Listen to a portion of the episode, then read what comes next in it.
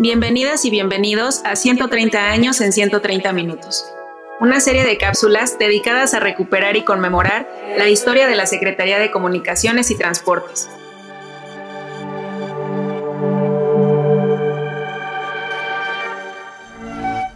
Hoy hablaremos sobre los servicios postales en áreas rurales.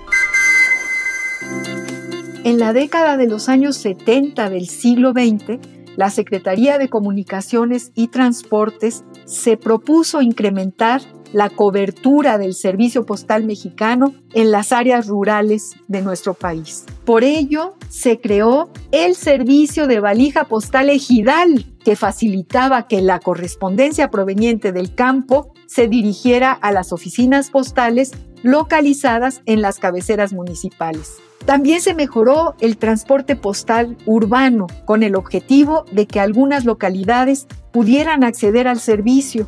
Esta idea fue retomada en los años 90 cuando el Servicio Postal Mexicano creó correo en su colonia para atender colonias populares en unidades móviles, llegando así a lugares de difícil acceso.